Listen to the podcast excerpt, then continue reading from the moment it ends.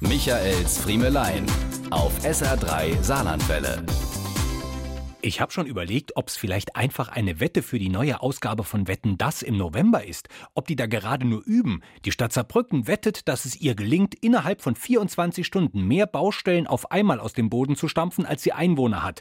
Dazu der Weltrekordversuch, eine Stadt an mehr Haupt-, Ein- und Ausfallstraßen dicht zu machen als jede andere.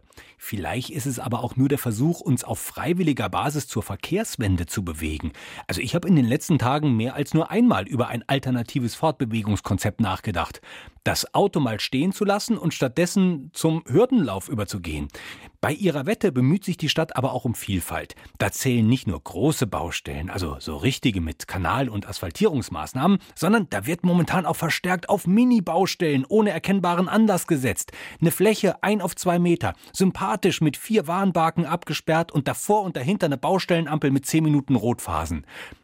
Okay, jetzt wollen wir nicht weiter lästern und nur auf den Planern rumhacken. Das ist billig, ich weiß, das ist ungerecht, tut mir leid, denn die machen das ja auch nicht nur zum Spaß und um uns zu ärgern, ja? Also diese Baustellen haben natürlich alle ihre Berechtigung im verkehrsreichen Oktober. Und, und wenn jetzt im November auch noch die Bauarbeiter dazukommen, dann geht's ja richtig los. Michaels Friemelein. Jede Woche neu auf SR3 Saarlandwelle.